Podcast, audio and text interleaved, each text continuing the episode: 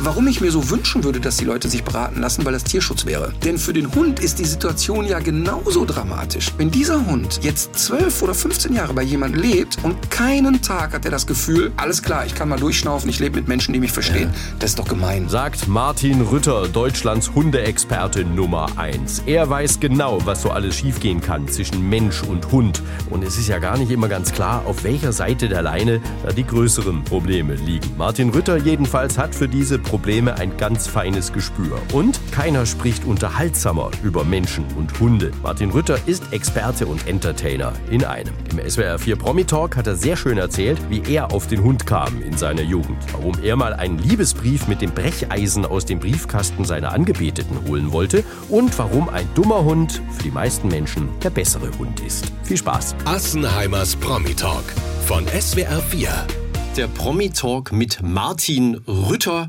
Wir wissen, das ist der Mann, der als Kind für seine Oma Kaffee geschmuggelt hat aus Holland. Woher weißt du das denn? Oh Gott! Hab tief in deiner Familie natürlich recherchiert. Boah, das ist krass. Aber alles angezapft, was möglich war. Die Nähe zu Holland hat euch da zu Kleinkriminellen ja, gemacht, stimmt. oder? Das stimmt tatsächlich. Also wir mussten wirklich in so Mitte der 70er, Anfang der 80er wurden wir ernsthaft regelmäßig von der Oma und der Tante missbraucht nach Venlo rüber. Und da gab es ja hier die zwei Brüder von Venlo. Mhm. Und dann wurde sich wurde in den Mieder meiner Oma wurde tonnenweise Kaffee Kaffee gestopft. Äh, meine Schwester damals noch gar keinen Busen gab, musste aber BH mhm. tragen, um äh, Zigaretten zu schmuggeln. Und, ähm, und ich wurde als Kind tatsächlich als äh, sozusagen Bote von illegalem Kaffee missbraucht. Hat dich das irgendwie äh, geprägt oder merkst du das heute manchmal noch, dass du mit dem Unrechtsbewusstsein, dass du dich da gar nicht so lange aufhältst? Oder? Ja, vielleicht ist das der Grund, warum ich in der Schule später so schlecht war. Aber tatsächlich komme ich aus einer Region Deutschlands, aus dem Ruhrpott und auch aus einer, ich hatte so eine richtige Ruhrpott- Oma, wie man sich die so vorstellt. Und die war einfach cool, die war völlig unerschütterlich. Die hätte aber, ohne mit der Wimper zu zucken, jeden Polizist zusammengeschissen, der irgendwie doof käme. Aber mit einem ähm, mit so einer mit so einer Klarheit einfach. Mhm. Also Kaffeeschmuggeln war für sie jetzt nicht wirklich kriminell. Ja. Also meine Oma hätte nicht ernsthaft irgendwo geklaut oder sie hätte uns auch wirklich zur Sau gemacht. Mhm. Aber das war so ja, aber da gibt's doch den, äh, den Kaffee billiger und diese Grenze, komm, das nehmen wir nicht so ernst. Ja, fand ich witzig. Ähm, und, und wenn wir deine Missetaten, wir können die jetzt ja einfach am Anfang gleich, gleich ja, abarbeiten. Die sind verjährt. Die sind, die sind auf jeden Fall verjährt. Sie sind auch charmant. Ähm, auch die, die ich jetzt ansprechen möchte. Ist es richtig, dass du mal einen Liebesbrief, den du in dem Briefkasten einer Angebeteten Ey. versenkt hast, dass du den mit einem Brecheisen wieder rausholen sag wolltest? Mal, ich krieg ein bisschen Angst vor dir. Also ja. normalerweise gehe ich in Interviews, da kommen so die zehn Standardfragen. Mhm. Was machten sie falsch bei Hunderziehung? Und ja. jetzt kommen mir so kleinkriminelle Geschichten. Ähm, tatsächlich war das so. Ich war wahnsinnig verliebt in Stefanie und ähm, die spielte aber in so einer anderen Liga. Hm. Ne, man kennt ich. ja, aber ernsthaft, ne, du kennst doch so das Gefühl, so gerade als 14-Jähriger oder so, mhm. dass du jemanden annimmst und du weißt genau niemals. Mhm. Und dann ist es aber so, dass wir tatsächlich uns einmal aus Versehen geküsst haben und es war magisch. Es war wirklich, ich war so richtig so, mein Herz explodierte und ich fand die wirklich großartig. Ja. Und dann kamen die Sommerferien und Sommerferien sind ja für da reißt alles ab. Aber mal komplett alles ja. ab.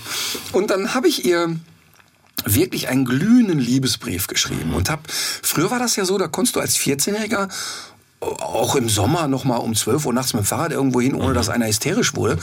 Und dann bin ich also zu ihr, sie wohnt in so einem Sechsfamilienhaus und habe den Liebesbrief da eingeschmissen. Mhm. Und wirklich in dem Moment, wo der Brief in der Box landete, fiel mir ein, warte mal eben, vielleicht schreibt man doch mit zwei L. Und ich habe mich so geschämt über die Tatsache, dass da ein Rechtschreibfehler drin ist und auch noch so ein schlimmer dass ich gedacht habe, scheiße, scheiße. Und dann habe ich versucht, mit der Hand da reinzugreifen, hat aber nicht funktioniert. Dann bin ich nochmal nach Hause, das war ja nicht sehr weit, paar Minütchen, und habe aus der Garage meines Vaters ein Brecheisen geholt und habe also quasi an den Briefkasten gerappelt. Und dann passierte Folgendes. Sie hatte einen ziemlich großen Bruder, Rainer, der Unterwasser-Rugby spielte. Ach, also der war gut drauf. Und ich fummelte also nachts um halb eins mit diesem Brecheisen herum und mit einmal griff mich so eine Hand und wirklich wie in einem Comic hebte mich diese Hand so am Schlawickel hoch. Und selbst da war ich noch in dem Zustand, warte, warte, warte, können wir mal eben den Briefkasten aufmachen? äh, natürlich nicht. Flog dann halt da raus und ungefähr 25 Jahre später habe ich mit der besagten Frau darüber geredet und gesagt, boah, das war mir so peinlich mit dem falschen L. Die wusste weder, dass ich deren Brief geschrieben habe, noch, dass da ein Rechtschreibfehler drin. Also das war, hatte nicht so eine Relevanz wie für mich. Das heißt, du hast die aber tatsächlich 25 Jahre lang nicht gesehen. Also da ist nichts, nach den Sommerferien ist nichts mehr passiert? Oder? Doch, sie kam nach den Sommerferien wieder. Ich sparte mich in den Sommerferien für sie auf mhm. und sie verkündete mir, einen anderen Freund zu haben. Okay. Ähm, hochtraumatisch. Wir waren dann auch noch ähm, ein Jahr später auf einer Schule gemeinsam und unsere Wege kreuzten sich, bis ich 20 war. Mhm. Ähm, aber da war es immer so, so leicht verstört ging ich weg, wenn sie kam. Ja. Ähm, und dann haben wir ab da, wo ich 20 war, keinen Kontakt mehr gehabt. Und weil ich zog dann nach Köln, sie ging irgendwie in die Welt, sie lebt, glaube ich, auf Ibiza inzwischen. Und irgendwann habe ich das mal geoutet und sie guckte mich fassungslos an und sagte, hör mal, das ist total süß und niedlich, aber ich weiß da nichts mehr von. Vielleicht hat der Unterwasser-Rugby-Bruder den Brief halt doch noch für dich ähm, zur Seite gelegt. Das oder, ist auch eine schöne Theorie, dass der mich da gerettet Mit der Werbung raus, raus, raus, rausgeworfen oder okay, so. Aber wirklich verrückt, was du dir als Pubertierender, wie, wie, wie, groß das wird, oder? So, eine, so ein, ein, kleines L. Es gibt ein Lied von Wolfgang Niedecken, das Lied heißt Alles relativ. Mhm. Und wo es, in dem Lied geht es darum, dass für einen jungen Menschen nichts relativ ist. Erst im Laufe deines Lebens kannst du Dinge relativieren und, und Dinge werden so, ah ja, okay, komm, das geht schon.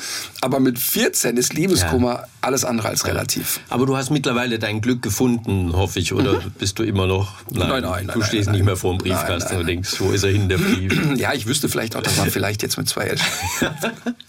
Sehr schöne Geschichten jedenfalls, die ich jetzt dann, ich finde es auch schön, dass die tatsächlich dann auch gestimmt haben. Ja, nichts peinlicher, als wenn ich dir Geschichten aus deinem Leben erzähle.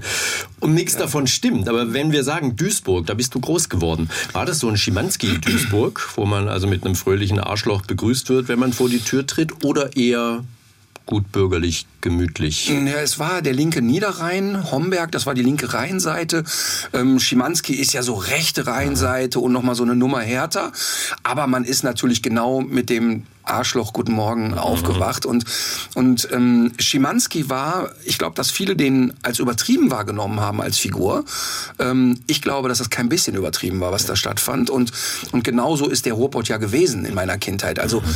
es gab viele Bergarbeiter, es gab so eine Unmittelbarkeit, es gab ähm, auch eine gewisse Form von Respekt. Mhm. Also du hättest, also ich war wirklich ein Rabauke, aber ich hätte niemals mit 13 oder 14 irgendwas ähm, rotzfreches zu einem Erwachsenen mhm. gesagt, weil du dir eine gefangen hättest und weil einfach klar war, hier gibt's eine Grenze. Und ähm, es gab eine unheimliche Direktheit und eine Unmittelbarkeit.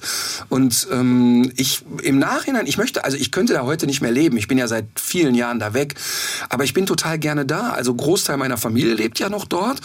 Und immer wenn ich da hinkomme, ich habe Heimatgefühle. Ich habe mhm. sofort Heimatgefühle ich, mir ist es zu, zu stehen geblieben. Der Robot hat wirklich, der ist vergessen worden in den letzten 30 mhm. Jahren. Wenn du da hinkommst, da sind ganze Regionen, wo nicht einmal Farbe an der Wand ist. Parallel wird aber der Landschaftspark Nord zu einer wunderschönen Sache gemacht. Ähm, ich könnte da nicht mehr leben, aber das ist meine Heimat und das spüre ich auch. Und was ja ein großes Kapital ist, das du mitbekommen hast, wahrscheinlich aus der Zeit, vielleicht ja von der Oma, ist dieser Humor, mit dem du ja, ja. auf die Bühne gehst und weil, na, jetzt nehme ich das Wort Hund dann doch endlich ja. mal äh, in den Mund. Deine Shows sind, sind deshalb genial, weil du zum einen natürlich ganz viel äh, Kenntnisse hast über das, mhm. äh, was du da ähm, erzählst. Aber eben das garnierst mit ganz viel Humor, mit ganz viel auch Spontanität. Kommt es daher? Hat die Oma dich da zum Lachen gebracht? Also da kann ich eine Sache aus dem Nähkästchen plaudern. Als ich das erste Mal, ich weiß nicht, ob man hier in der Region Herbert Knebel kennt. Herbert Knebel ist eine Kultfigur im Ruhrpott, der spielt so diesen Ruhrpott-Oper mhm. im normalen Leben Uwe Lüko. Und der ist so, hör mal, ich geb dich gleich und so, wie man im Ruhrpott spricht. Und als ich den das erste Mal auf einer Bühne gesehen habe, habe ich nicht verstanden, dass es Comedy sein soll, weil das meine Oma war. Weil das meine Oma war. Also so dieses, ähm, immer Blödsinn erzählen, auch für jeden Spaß zu haben. Ähm, die Menschen im Ruhrpott, die haben ja ähm, wirklich eine komplette Zerstörung erlebt nach dem Krieg und die mussten sich helfen. Und was im Ruhrpott eben ganz klar war durch die vielen Bergarbeiter, war so diese Verbindlichkeit. Im Ruhrpott, die Menschen sind sehr verbindlich. Die, die haben gelernt, man muss sich auf den anderen verlassen können. Da gab es nie Blabla. Wenn jemand was mhm. gesagt hat, dann war das einfach so.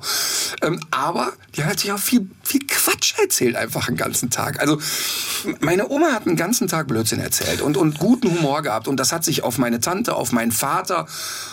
mein Vater war jemand oder ist jemand, wenn der in eine Kneipe kommt, dann dauert das zwei Minuten, dann steht die ganze Bude Kopf. Also das war wirklich und das und, äh, das führte auch dazu, dass wir als Kinder manchmal darunter litten. Also ich sage ja. ein Beispiel mit meinem Vater. Ich war in der dritten oder vierten Klasse und es gab so ein Kinderlied, äh, die Wissenschaft hat festgestellt. Und, das, und dann war der Refrain immer, die Wissenschaft hat festgestellt, festgestellt, festgestellt. Und dann kam so etwas, was Blödsinn ist, dass Limonade Gold enthält. Also ja. was Falsches. Okay. Und wir sollten einen äh, Reim schreiben in der dritten oder vierten Klasse. Und mein Vater sagte zu mir, ach, geh du schon mal zum Training und als zum Fußballtraining, ich schreibe dir da was rein. Ja, und dann, wie ich halt, ich war nicht so interessiert an Schule und dann am nächsten Tag las ich also meinen Reim vor, den mein Vater formuliert hatte. Und der lautete, die Wissenschaft hat festgestellt, dass der Arsch die Beine hält. Die Beine, die sind so gestellt, dass der Arsch nicht runterfällt. Und das ist wirklich symptomatisch für meine Familie. Dann hast du da also das erste Mal dann dir angeschaut und direkt der Klasse so äh, präsentiert. Ja, ich habe erst beim Lesen gemerkt, dass das ja. vielleicht ein bisschen unangemessen ist, aber dann zieht man es auch durch. Ist aber genial. Also damit wissen wir, wo der Humor herkommt. Ähm, jetzt können wir dann mal drüber reden, wie die Hunde in dein Leben gekommen sind. Ja. Das war, glaube ich, die Tante dann, die dich da ja inspiriert hat. Ihr selber hattet gar keine Hunde, oder? Nein, und bei uns gab es auch keine Haustiere. Also mein, mein, meine Eltern fanden alle Tiere, die man nicht marinieren und grillen kann, völlig sinnlos. Also das hätten die, das hätten die niemals verstanden, warum man sich ein Haustier anschaffen mhm. soll. Im Gegenteil, es gab da eher so ein bisschen meine Tante Thea wurde so ein bisschen als verrückt erklärt, weil die Haustiere hatte. Mhm. Und Tante Thea war insofern prägend, ich hatte zu ihr eigentlich keine große Verbindung, aber sie war so in den 80er Jahren das, was man heute eine Pflegestelle nennen würde. Also die hat, ich glaube 1978 war das so das erste Mal, dass ich das wahrnahm, dass die plötzlich eine angefahrene Taube bei sich aufpeppelte. Das fand ich total interessant. Und die ließ Spinnen bei sich überwintern, die sie draußen fand. Ähm, jeder Hund, den keiner mehr haben wollte, den nahm sie und so. Und das war für mich wirklich wie ein Zoo, den ich besuchen konnte. Das war total schön. Aber sie hatte eine ganz besondere Gabe. Sie war in der Lage, aus dem nettesten Hund innerhalb von sechs Wochen einen Wahnsinnigen zu machen. das war wirklich so krass. Ich werde nie vergessen, Pudelrüde Arco. Den nahm sie auf und ich konnte dahin zum Spielen gehen. Ich habe mit dem Hund stundenlang gespielt und jeder Besucher war herzlich willkommen. Und sechs Wochen später konntest du das Haus nicht mehr betreten. Der Hund war wahnsinnig und fiel alle Leute an. Und das fand ich als Kind interessant. Nicht analytisch wie heute. Mhm. Aber das hatte für mich so, das war so ein, so ein schräges Panoptikum, wenn du bei ja. meiner Tante reinkamst. Du hast, glaube ich, Sport studiert. Ja. Aber du hast das Studium nicht beendet. Nein. Und ähm, wie, wie kamst du da dann zum und auf den Hund? Ja, das ist eigentlich ganz interessant, weil ich, weil ich dann auch ja als Jugendlicher mich sehr plötzlich für Hunde interessiert habe. Mhm. Und habe dann angefangen, so mit 16, 17, 18 über Hunde zu lesen. Und es gab aber, muss dir vorstellen, wir reden von 1985, ja. da gab es noch nicht so viel Literatur wie heute. Mhm. Da gab es der gute Gebrauchshund, der gute Jagdhund, der gute Schäferhund. That's it. Und dann habe ich angefangen, äh, englische Literatur zu suchen, weil die Engländer waren tatsächlich so ein bisschen weiter damals. Mhm. Heute lange nicht mehr. Heute haben wir die längst überholt, aber damals waren die weit. Und dann habe ich so, bis ich 18, 19 war, hatte ich aber locker schon 200 Hundebücher gelesen. Viele ähm, Konrad Lorenz, viel über Verhaltensbiologie und so. Und dann lieh ich mir Hunde aus und ging zu Hundeplätzen. Und dann ging ich mit 17 das erste Mal zu einem Hundeplatz mit einem Leihhund aus der Nachbarschaft. Und dann kommst du auf so einen Hundeplatz und dann sollst du dem Hund ein Kettenhalsband umhängen, den anschreien, Platz und den ins Platz trampeln. Das war damals die deutsche Hundeerziehung. Das war normal, was heute ja auch in, zum Beispiel bei der deutschen Polizeihundeausbildung mhm. immer noch normal ist. Und dann kam ich dahin und hatte natürlich so ein bisschen Rebellion gehen in mir und Klugscheißer. Und wenn ich dann so stand und sagte, äh, übrigens kurze Frage, Konrad Lorenz schrieb ja, da konnte ich wieder abhauen. Also ich bin echt oft rausgeflogen mhm. da, ähm, weil sie das gar nicht verstanden und ich verstand die nicht. Mhm. Das hat aber nie einen Gedanken, ich könnte das beruflich machen. Ich war fasziniert davon, dass Hunde sich verändern, wenn du dich als Mensch entsprechend verhältst. Das habe ich gespürt und gesehen und gemerkt. Aber ich konnte es nicht greifen, ich konnte es nicht analysieren. War denn der große Durchbruch für dich auch im Verstehen dessen, was du da tust oder machen möchtest, dass du klingt vielleicht komisch, aber die Perspektive des Hundes einnimmst. Ja. Dass du sagst, was kann der, ja. was will der und was geht dann vielleicht schief, wenn er auf Menschen trifft. Also Beispiel, ich sage, ich hätte so gerne einen Hund, der gut zur Kaschmirdecke passt, der kuschelig ist und mich liebt. Ähm, der mir aber keinen Stress macht. Also genau. der, soll so. aber ein hochpassionierter Jagdhund sein, weil er ästhetisch ist. Genau. Soll aber parallel Couchpotato sein. Er soll Genau. verschmust sein. Ja. Äh, aber er soll keine Haare verlieren und so weiter. Genau. Ne? Also das, was wir Menschen uns da ja manchmal so, das Paket, das wir da schnüren, kann dieses Tier nie, nie erfüllen. Und das heißt, dann machen wir uns dran, äh, seine Natur abzutrainieren oder, Ja. oder dagegen zu handeln. Genau.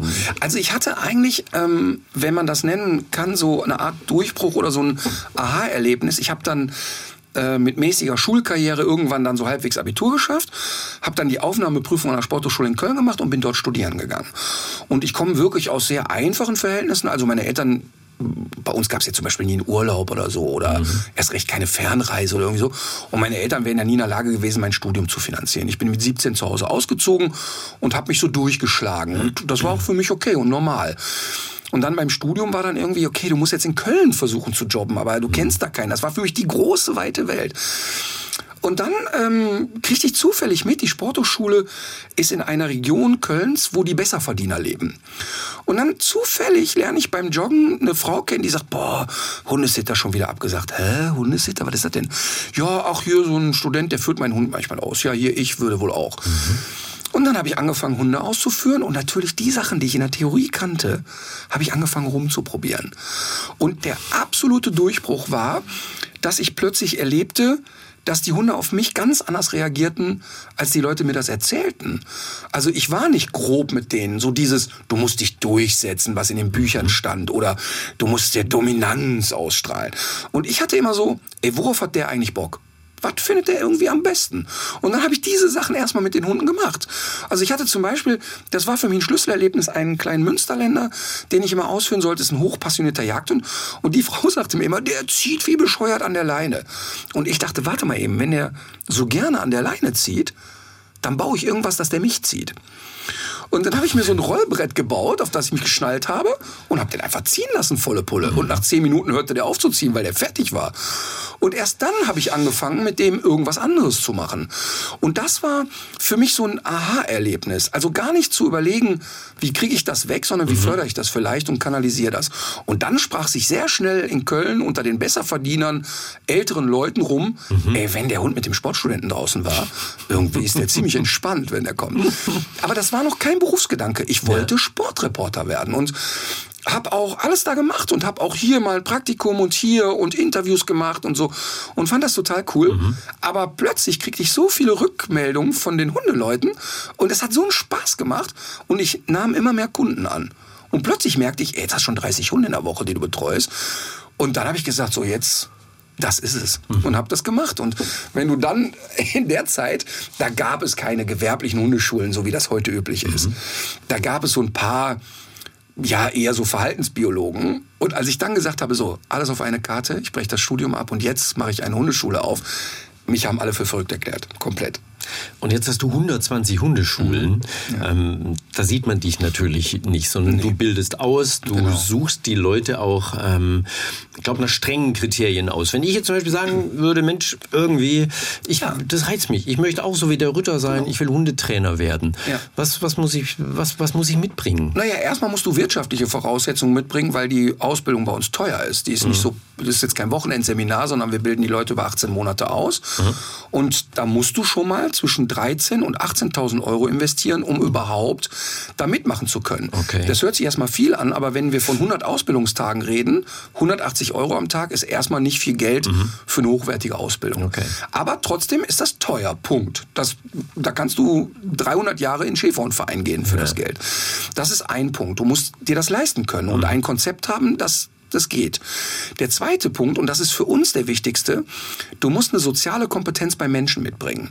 Das bedeutet, wir haben... Also du fängst beim Menschen an. Absolut. Und nicht beim Hund. Nein, sagen, Mensch, nein, der nein, hat so nette Hunde, der macht das super. Die Leute brauchen keine Hundevorkenntnisse, wenn die zu uns kommen. Oh. Das bringen wir denen schon bei. Aber wir erleben das ja bei den Bewerbern. Wir haben so 500 bis 600 Bewerber im Jahr und zwischen 20 und 30 nehmen wir. Und die Bewerbungen, die anfangen mit, ja, der, der, der Hund ist der treueste Freund des Menschen, aber Menschen haben mich immer enttäuscht, da, da werde ich nicht mal eine Antwort mhm. drauf schicken, weil die haben nicht verstanden, was ich beruflich mache. Mhm. Der Beruf Hundetrainer bedeutet, dass ich den ganzen Tag Menschen etwas erzählen muss, was sie erstmal nicht hören wollen. Ich, oft zerstöre ich Weltbilder. Die Leute haben ja ein ganz anderes Bild auf den Hund, als wir das haben. Und wenn ich jemand sage, schau, Es hat gute Gründe, dass der Hund sich so verhält. Das hat aber in erster Linie mit dir zu tun. Und wir müssen jetzt mal gucken, wie können wir dein Verhaltensmuster verändern? Ist das ein hochsensibler Prozess? Niemand möchte hören, dass dein Kind sich benimmt wie Karl Arsch, hat damit zu tun, dass du als Mutter dich so verhältst. Mhm. Und genauso möchte das niemand hören, ja. hey, der Hund bellt wie doof, weil du den nicht richtig auslastest. Das ist sehr sensibel und das ist ein mhm. sehr emotionaler Prozess. Und wenn du dann keine Lust auf Menschen hast, hast du keine Chance in dem Beruf. Und ich liebe das wirklich, mit Menschen zusammenzuarbeiten. Und ich, und ich behandle die auch sehr respektvoll. Ich bin sehr klar mit denen und sehr direkt. Mhm. Aber ich finde, in dem Moment, wo die sagen, hey, ich gehe dahin, haben die schon allen Respekt verdient. Gab es schon Situationen, wo die gesagt haben, der Ritter, der, der hat mich tödlich beleidigt, ja, mit dem möchte ich nichts mehr zu tun haben, ich suche mir einen anderen, der mir sagt, ich bin super und ja, der natürlich. Ja, natürlich. Und ähm, wir zeigen das ja auch in meinen Fernsehsendungen. Es mhm. gibt natürlich Fälle, die nicht funktionieren, weil die Menschen sich auf mich nicht einlassen oder weil ich nicht geschafft habe, die zu erreichen. Mhm. Ähm, es gibt auch Konstellationen, die kannst du gar nicht mehr kitten.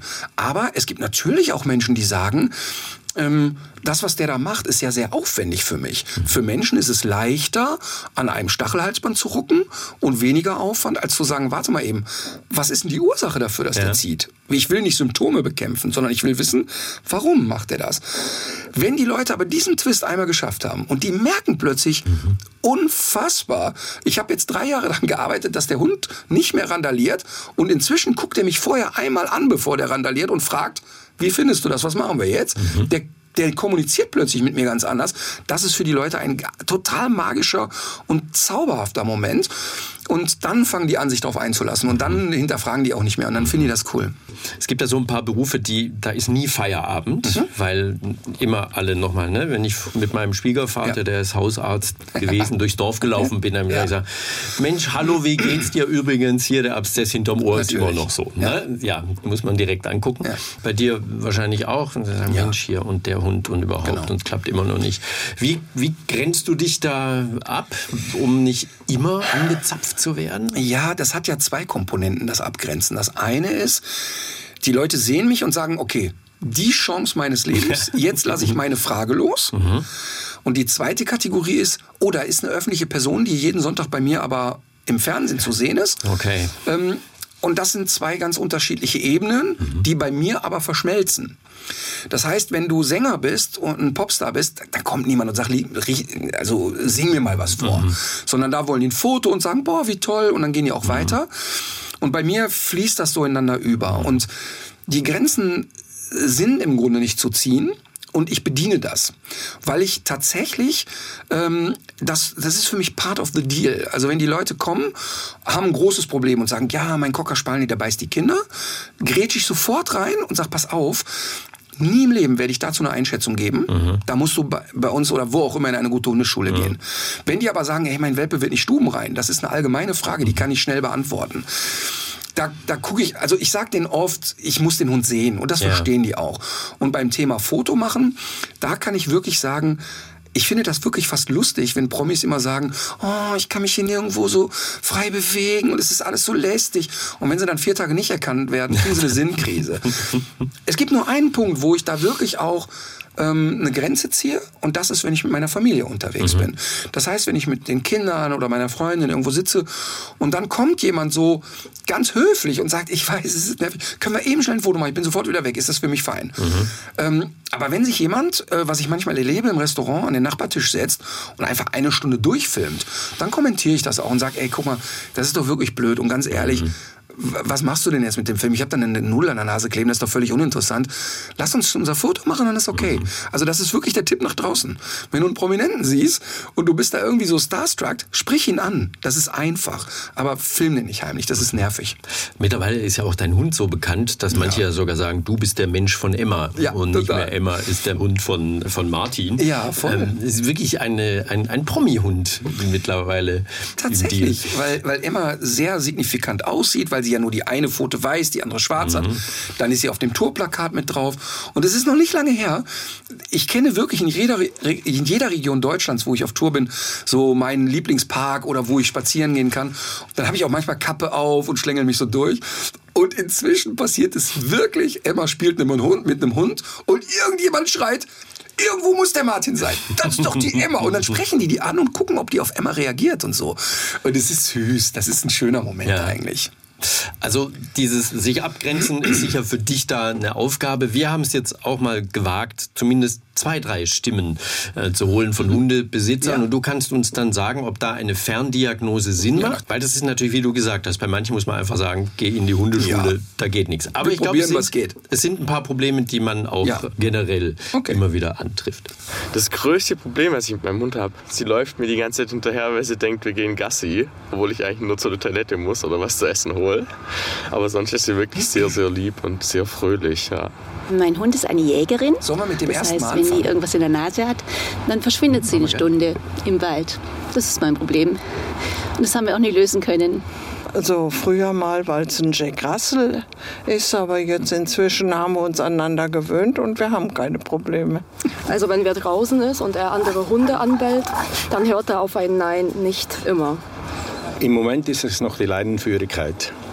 Vor allem hier in der Stadt. So viele Düfte und so weiter hängt er oft in der Leine.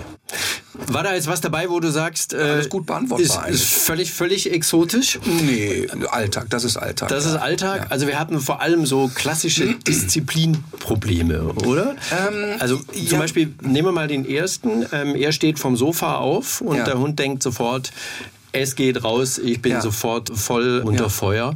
Ähm, wie kann man da für Ruhe ja, Erstmal ist es eine unheimlich schöne Fehleinschätzung, die er gibt. Also die Interpretation ist völlig falsch. Also der Hund weiß sofort, der geht nicht raus, weil es den Schlüssel reizt, der zieht sich Schuhe an, der nimmt die Jacke gar nicht gibt. Dieses ständige Verfolgen, den Hund, den wir da gesehen haben, das ist ein sogenannter Badino oder ein Badino-Mix. Mhm. Das sind Hunde, die sehr territorial veranlagt sind.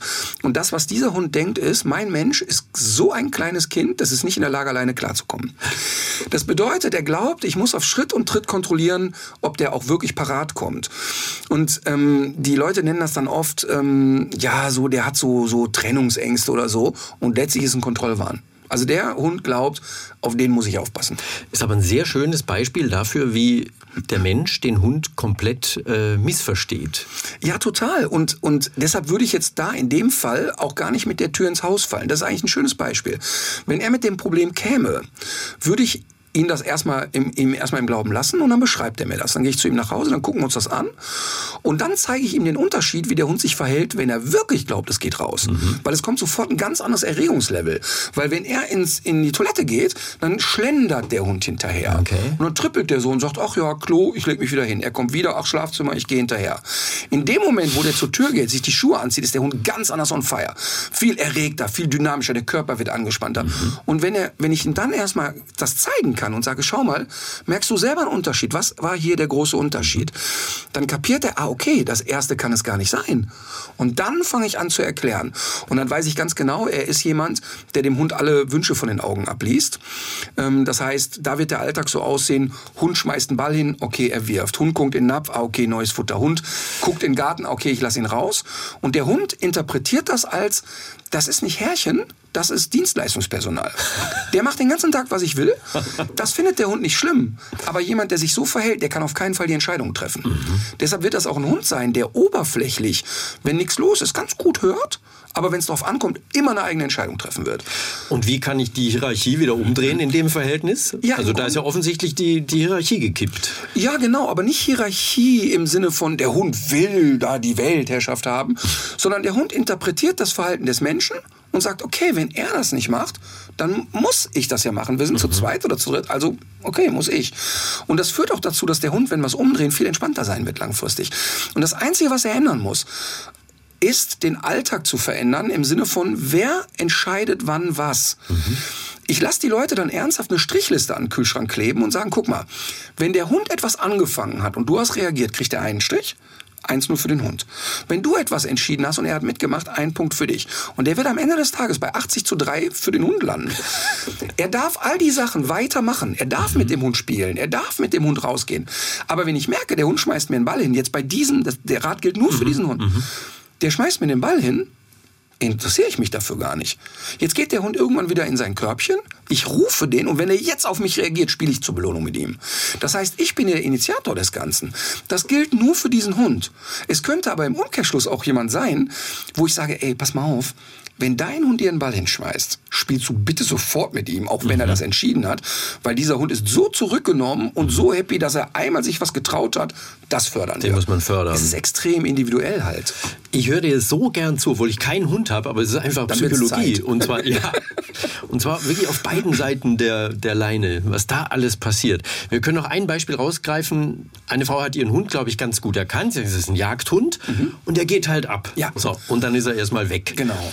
Ähm, Genau, und jetzt kann man ja zwei Varianten wählen. Variante 1, ich lasse ihn immer angeleint und muss aber dann außerhalb der Situation seine Dynamik und seine Bewegungsfreude und die Tendenz fördern. Also an anderer Stelle, da wo er nicht abhaut. Ja. Das ist ein Thema, das könnte zum Beispiel ein Radfahrer werden. Aber die meisten Hunde hauen ab zum Jagen nicht, weil sie biologisch funktional jagen. Also der geht ja jetzt nicht jagen, weil er sagt, oh, ich habe Hunger, Ja. ich will ein Reh essen. Sondern seine Instinkte sagen ihm, boah, das riecht gut und weg. Also kann ich solche Hunde gut kanalisieren. Das heißt, ich könnte zum Beispiel eine künstliche Fährte legen. Ich könnte dem beibringen, wenn ich dir Sitz und Bleib sage, es bleib. Und dann nehme ich eine Wasserflasche und nehme da was weiß ich mal 50 Gramm Leberwurst rein, schüttel das richtig durch, dass es so ein Wurstwasser wird und lege eine Pferd, Fährte und lass zu Anfang an der Leine den das suchen. Und da, wo das Ende ist, liegt plötzlich sein Lieblingsessen oder ein Schweineohr. Und zu Anfang machen wir das gemeinsam. Und er lernt plötzlich, warte mal eben, ich muss nicht überall die Nase unten haben. Wenn mir der Typ was zeigt, dann geht die Disco los.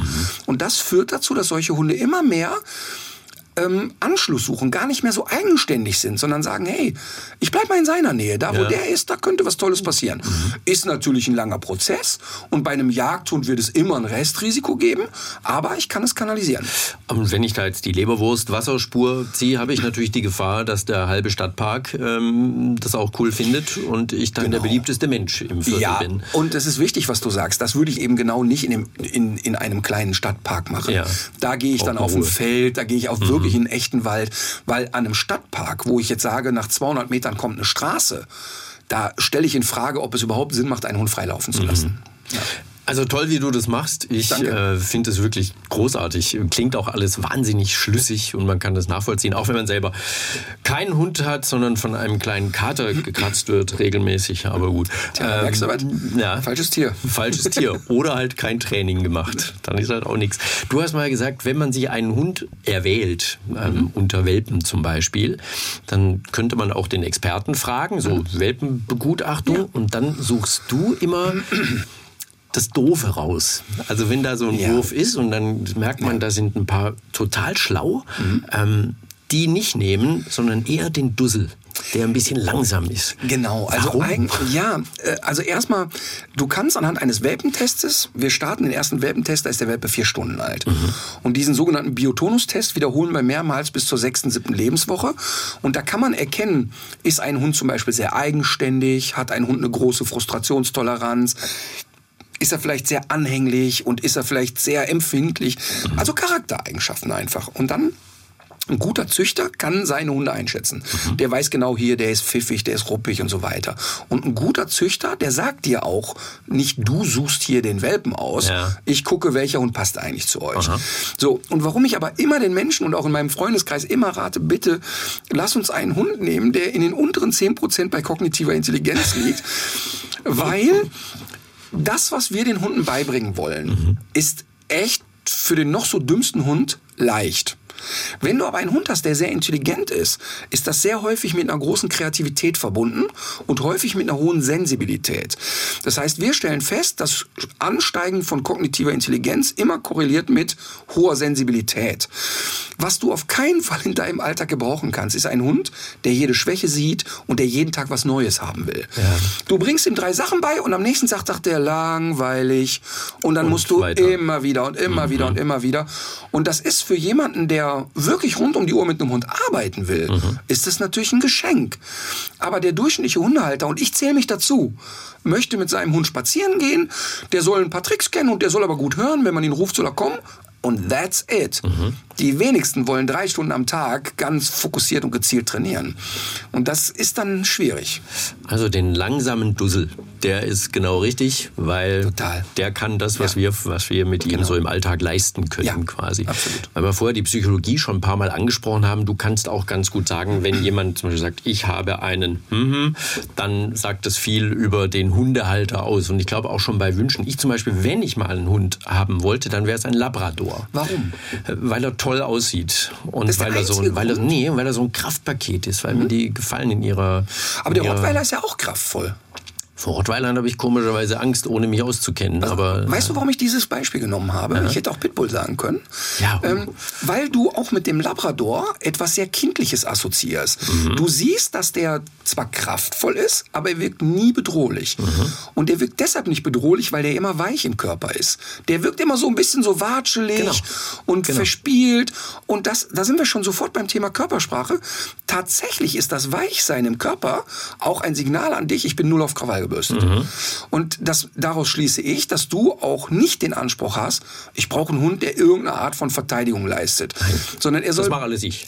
So, ne, Ne? breite Schultern. ja, Ne? Ähm, ja, aber du hast auch im Kopf, und das ist wirklich schön so, und auch sehr einfach, weil du sagst, er soll schön sein, das finde ich eine ehrliche Aussage, weil der muss, der musst du schön finden auch.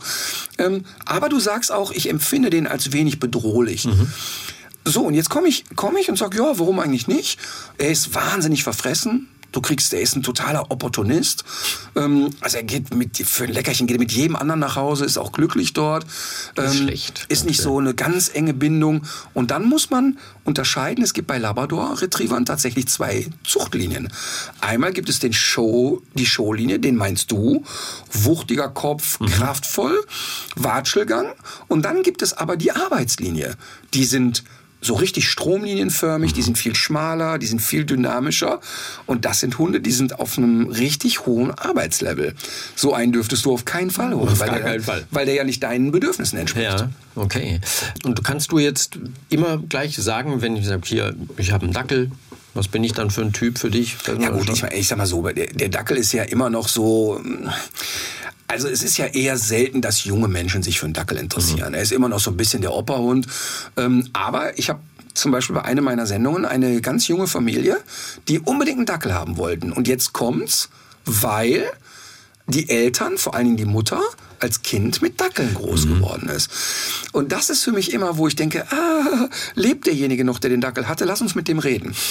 Beispiel, Kunde kommt zu mir und wollte unbedingt einen Weimaraner haben. Ein so silberfarbener Jagdhund, sehr imposant und so. Ne? Ha, knüppelharte Hunde, sehr starke Tendenz zur Aggressivität, sehr jagdpassioniert. Und ich habe ihn gefragt und gesagt, warum? Und dann hat er gesagt, mein Opa hatte zwei und ich habe noch nie so entspannte, gehorsame Hunde erlebt. Und dann habe ich gefragt, gibt's den Opa noch? Nee. Gibt's deinen Vater noch? Ja mit dem Vater telefonieren. Ich sag, ey, wie waren die Hunde drauf? Hölle, Hölle, Hölle. Die Hunde konntest du keine Sekunde draußen laufen lassen, nur Palaver mit anderen Hunden. Aber er hatte das als Enkel ganz anders wahrgenommen, weil er nur äh, gesehen hat, beim, Opa spuren die irgendwie und ähm, hatte auch zum Beispiel total vergessen, dass der Opa die Hunde im Zwinger hatte, was völlig bescheuert ist. Also manchmal hat man diese selektive Wahrnehmung und diese emotionale Empfindung, die dann oft mit der Realität nichts zu tun hat. So wie mein Liebesbrief. Ja. Oh ja, der Liebesbrief, der mit der Brechstange zurückgeholt werden soll. Ähm, wie wichtig ist es dann aber, wenn man so jetzt, sowas jetzt auch hört, wirklich mit dem Experten zu sprechen, bevor man so eine Entscheidung trifft? Weil, wie ich zum Beispiel jetzt halt doch sehr naiv sage, Mensch, der gefällt mir, der sieht aber toll aus, irgendwie knuffig, knuddelig, tollpatschig, ähm, kann aber komplett daneben liegen, Ja. auch überhaupt nicht passen zu dem, was man auch dem Hund bieten kann. Also jetzt, wir wollen das auch nicht übertreiben. Ein, mit einem Hund zusammenzuleben ist auch nicht so, als wenn du eine Reise zum Mars planst. Ne? Also das ist jetzt auch nicht so komplex, dass man sagen kann, also das kannst du ohne professionelle Hilfe auf keinen Fall schaffen. Ich würde trotzdem jedem raten, bevor du einen Hund kaufst, geh einmal zu einem Hundetrainer, lass dich beraten, weil du eben dieses die nächsten 15 Jahre dir leichter machen kannst. Also ich habe echt wirklich viele Leute im Training, die sagen, hätte ich das gewusst, hätte ich es nicht getan. Eine der, der Leute da im Park gerade, da hat eine Frau gesagt, ja, es ist ein Jack Russell. Ich habe das jetzt akzeptiert und irgendwie geht's auch und so. Wenn man der vorher gesagt hätte, hör mal, der hat richtig Hummeln im Hintern, hätte sie es vielleicht nicht getan. Und warum ich mir so wünschen würde, dass die Leute sich beraten lassen, weil das Tierschutz wäre.